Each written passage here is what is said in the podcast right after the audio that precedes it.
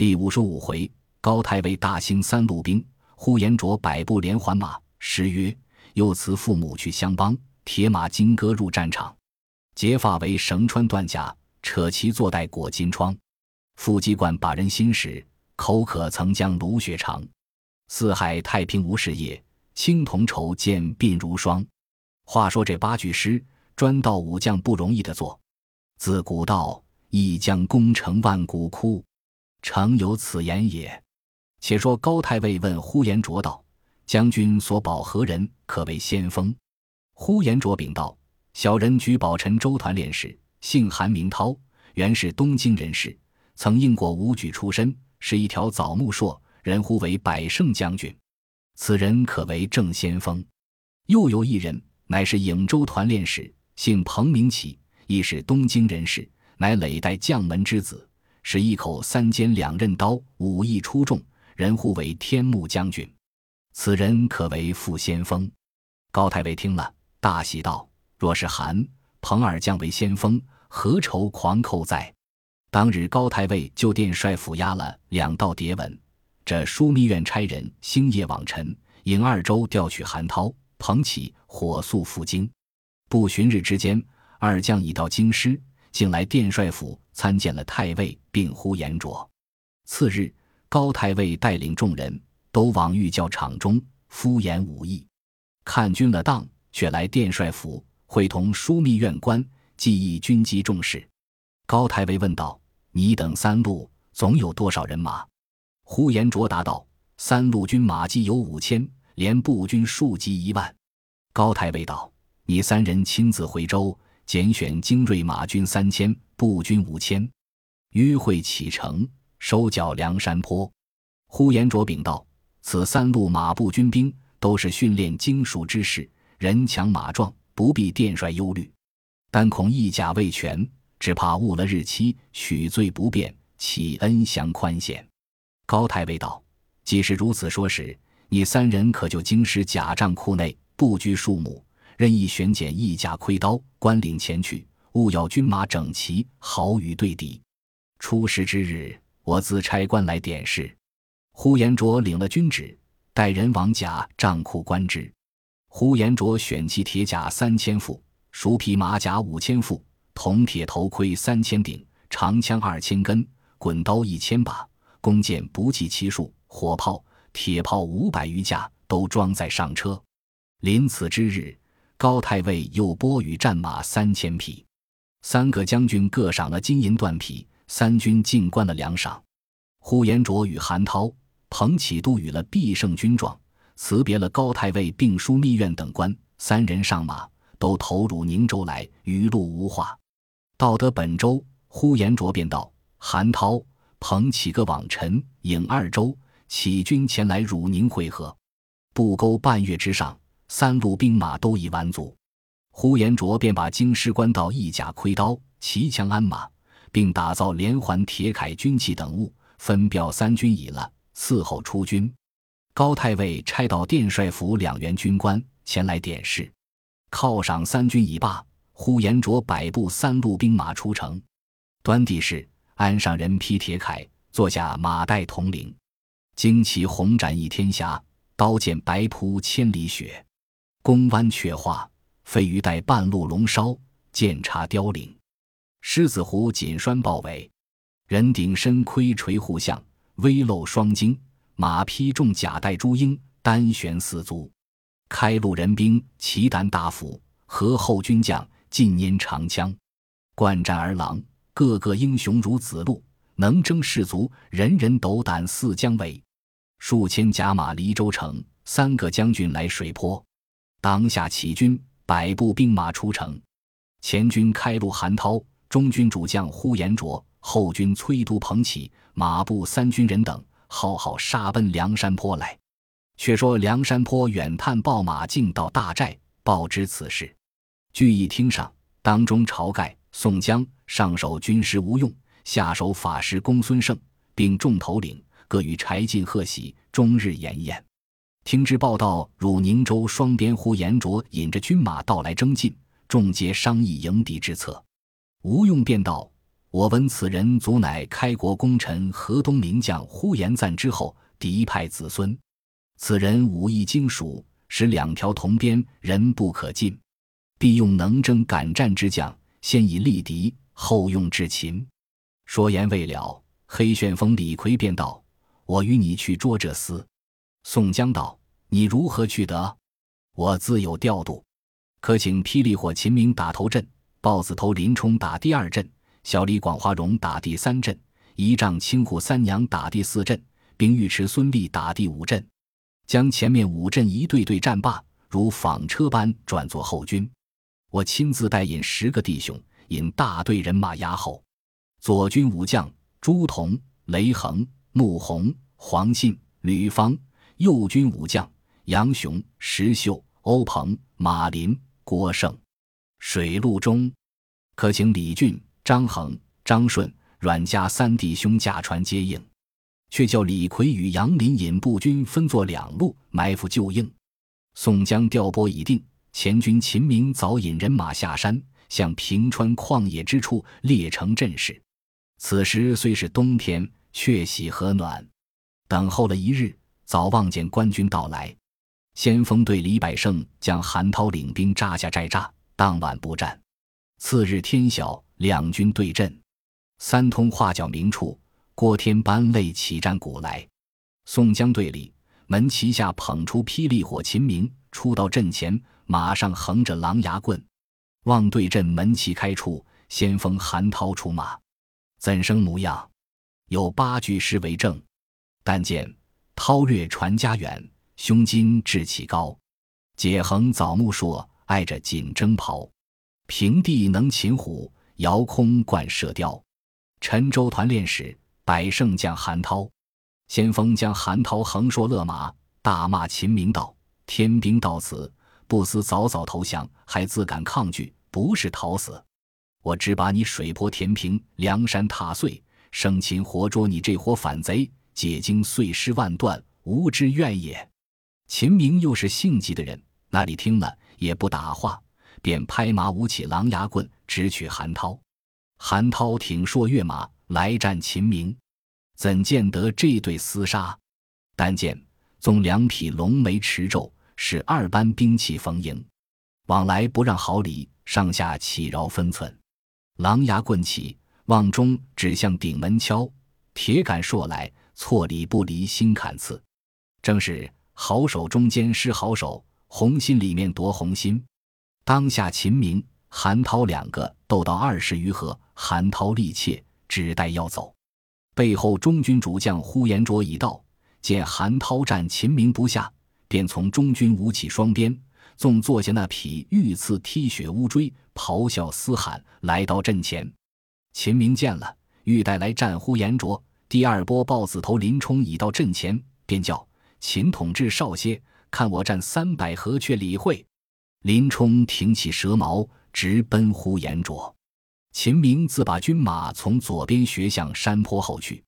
这里呼延灼自战林冲，两个正是对手，枪来边去花一团，边去枪来紧一簇，两个斗到五十合之上，不分胜败。第三波，小李广花荣军到阵门下，大叫道：“林将军少歇，看我擒捉这厮！”林冲波转马便走。呼延灼因见林冲武艺高强，也回本阵。林冲自把本部军马一转，转过山坡后去，让花荣挺枪出马。呼延灼后军也到，天目将彭起便来出马。怎见得彭起英雄？有八句诗为证：两眼露光芒，生雄性气刚。刀横三尺雪，甲耀九秋霜。舍命临边色，争先出战场。人称天目将，彭起最高强。当下河后将彭起横着那三尖两刃四翘八环刀，骤着五名千里黄花马出阵，大骂花荣道：“反国逆贼，何足为道？与吾并个输赢。”花荣大怒，也不答话，便与彭起交马。两个战二十余合，呼延灼见彭起力怯，纵马五鞭直奔花荣，斗不到三合。第四波一丈青虎三娘人马已到，大叫：“花将军少歇，看我捉这厮！”花荣也引军往右边学转山坡下去了。捧起来战一丈青未定，第五波兵尉迟孙立军马早到，勒马于阵前摆着，看这扈三娘去战彭起。两个正在征尘营里杀气阴中，一个使大杆刀，一个使双刀，两个斗到二十余合，一丈青把双刀分开，回马便走。彭起要逞功劳，纵马赶来，一丈青便把双刀挂在马鞍桥上，袍底下取出红棉套索，上有二十四个金钩。等彭起马来得近，扭过身躯，把套索往空一撒，看得亲切。彭起措手不及，早脱下马来。孙立喝叫众军一发向前，把彭起捉了。呼延灼看见大怒，奋力向前来救，一丈青便拍马来迎敌。呼延灼恨不得一口水吞了那一丈青。两个斗到石河之上，急切赢不得一丈青。呼延灼心中想到。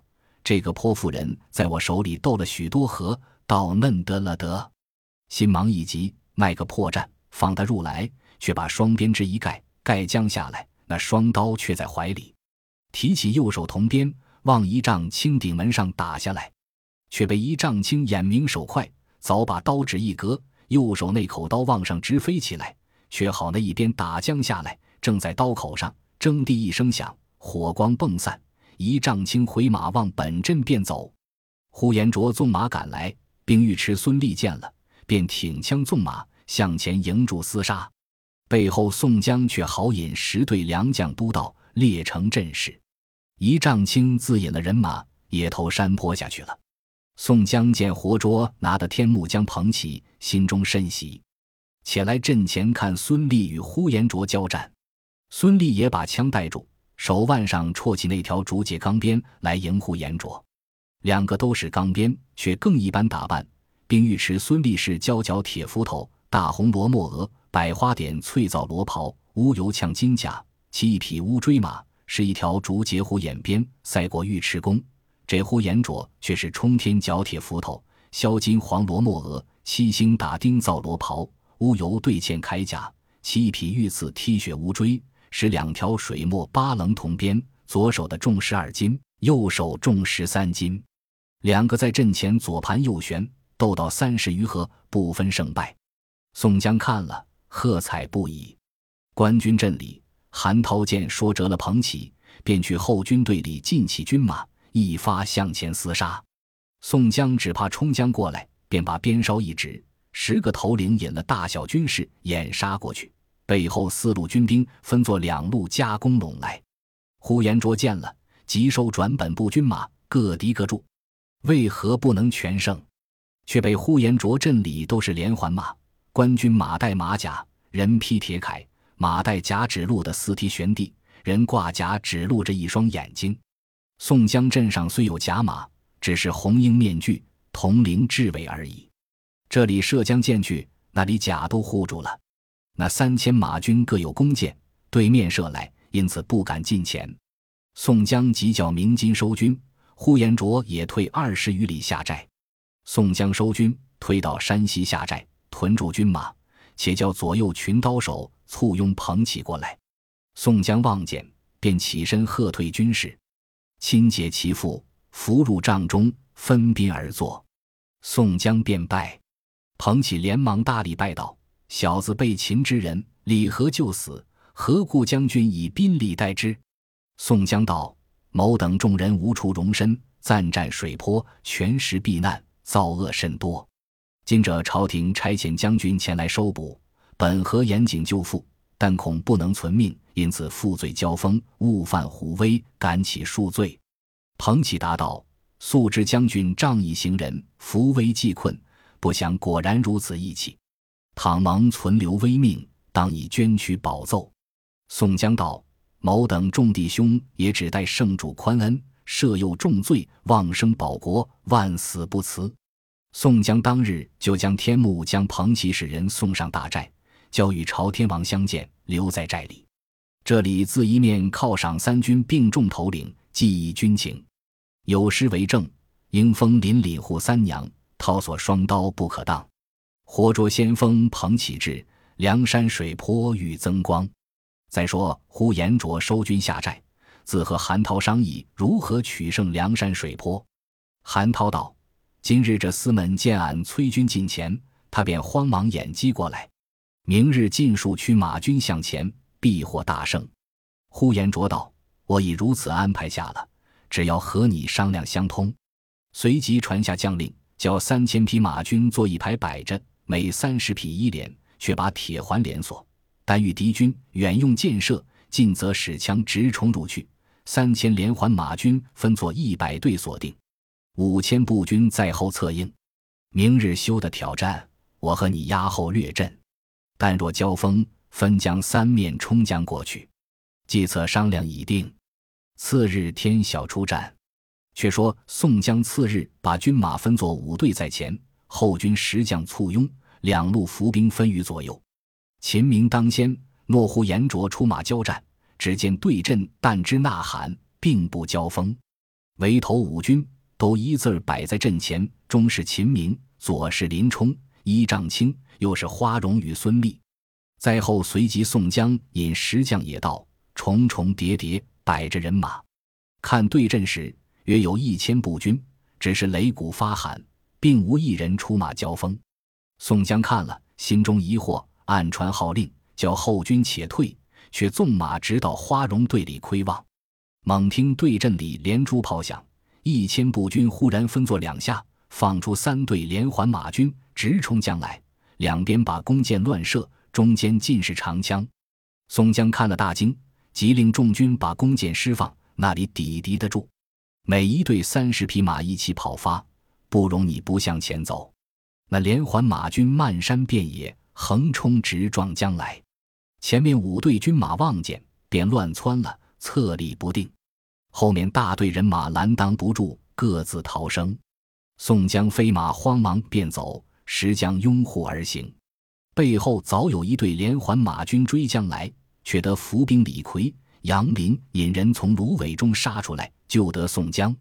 逃至水边，却有李俊、张衡、张顺三阮六个水军头领摆下战船接应。宋江急急上船，便传将令，叫分头去救应众头领下船。那连环马直赶到水边，乱箭射来，船上却有棒牌遮护，不能损伤。慌忙把船找到鸭嘴滩头，进行上岸。就水寨里整点人马，折其大半，却喜众头领都全，虽然折了些马匹，都救得性命。少客只见石勇、史谦、孙新。顾大嫂都逃命上山，却说步军冲杀前来，把殿屋平拆了去。我等若无号船接应，尽被擒捉。宋江一一亲自抚慰。祭点众头领时，中箭者六人：林冲、雷横、李逵、石秀、孙新、黄信。小喽啰重伤待见者不计其数。晁盖闻之，与同吴用、公孙胜下山来动问。宋江眉头不展，面带忧容。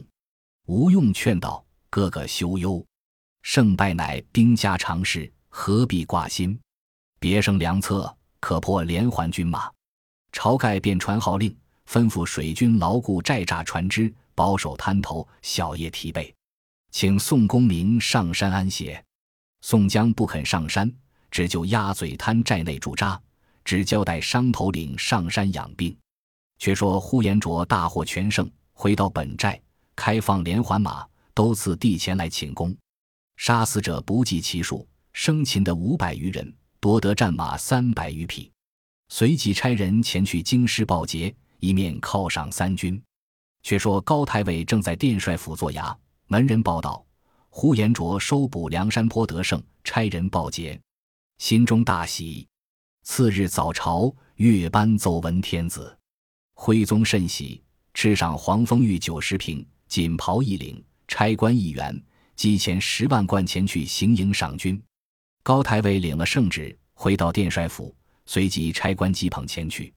却说呼延灼闻之有天使至，与韩涛出二十里外迎接，接到寨中，谢恩受赏已毕，置酒管待天使，一面令韩先锋调遣赏军，且将捉到五百余人囚在寨中。待拿的贼首一并解赴京师，示众施行。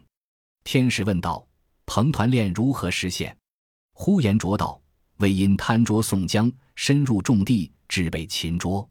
今此群贼必不敢再来，小可分兵攻打，务要肃清山寨，扫尽水洼，擒获众贼，拆毁巢穴。但恨四面是水，无路可进。遥观寨栅，只除非得火炮飞打，以碎贼巢。随军纵有能战者，奈援无路可施展也。久闻东京有个炮手临阵，名号轰天雷。此人善造火炮，能去十四五里远近，石炮落处，天崩地陷，山道石裂。若得此人，可以攻打贼巢。更兼他深通武艺，弓马熟娴。若得天使回京，与太尉前言之此事，可以急急差遣到来，刻日可取贼巢。使命应允，次日启程，余路无话。回到京师，来见高太尉，被说呼延灼求索炮手临阵，要见大功。高太尉听罢，传下军旨，交换假账库副使炮手临阵那人来。原来临阵祖贯鄢陵人也，是宋朝盛世第一个炮手，人都呼他是轰天雷，更兼武艺精熟，曾有四句诗赞临阵的好处。火炮落石成锅碎，烟云散出鬼神愁。轰天雷起持风炮，临阵名闻四百州。当下临阵来参见了高太尉，就收了行军统领官文凭，便叫收拾鞍马军器起身。且说临阵把应有用的烟火要了，就将坐下的朱色火炮，并一应的炮石、炮架装在上车，带了随身一甲盔刀、行李等件，并三四十个军汉，离了东京。取路头梁山坡来，到的行营，先来参见主将呼延灼，次见先锋韩涛，被问水寨远近路程。山寨险峻去处，安排三等炮势攻打：第一是烽火炮，第二是金轮炮，第三是子母炮。先令军舰振起炮架，直去水边竖起，准备放炮。却说宋江正在鸭嘴滩上小寨内，和军师吴学究商议破阵之法，无计可施。有探袭人来报道，东京新查一个炮手，唤作轰天雷临阵，即木在于水边竖起架子，安排释放火炮攻打寨栅。吴学究道：“这个不妨，我山寨四面都是水坡，港差甚多，丸子城离水又远，纵有飞天火炮，如何能勾打得到城边？且弃了鸭嘴滩小寨，看他怎地设法释放，却做商议。”当日宋江弃了小寨，便都起身且上关来。晁盖、公孙胜接到聚义厅上，问道：“四子如何破敌？”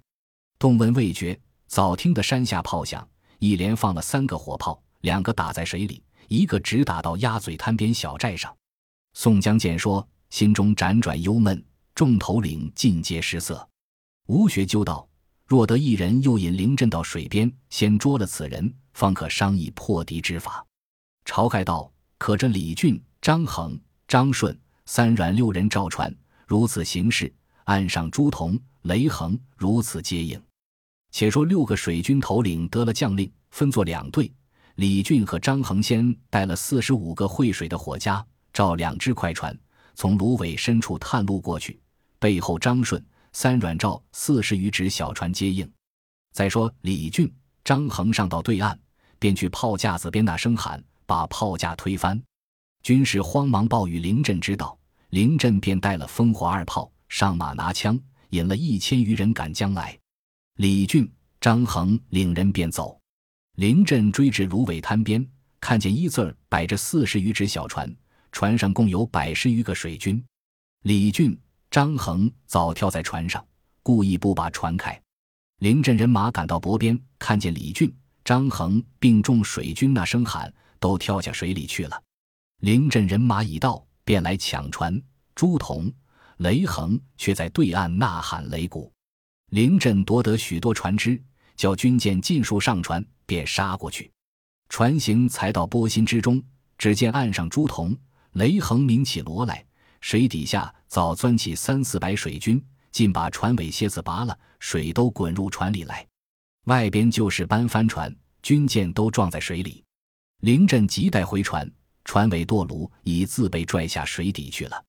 两边却钻上两个头领来，把船只一搬，仰河转来，凌震却被喝下水里去。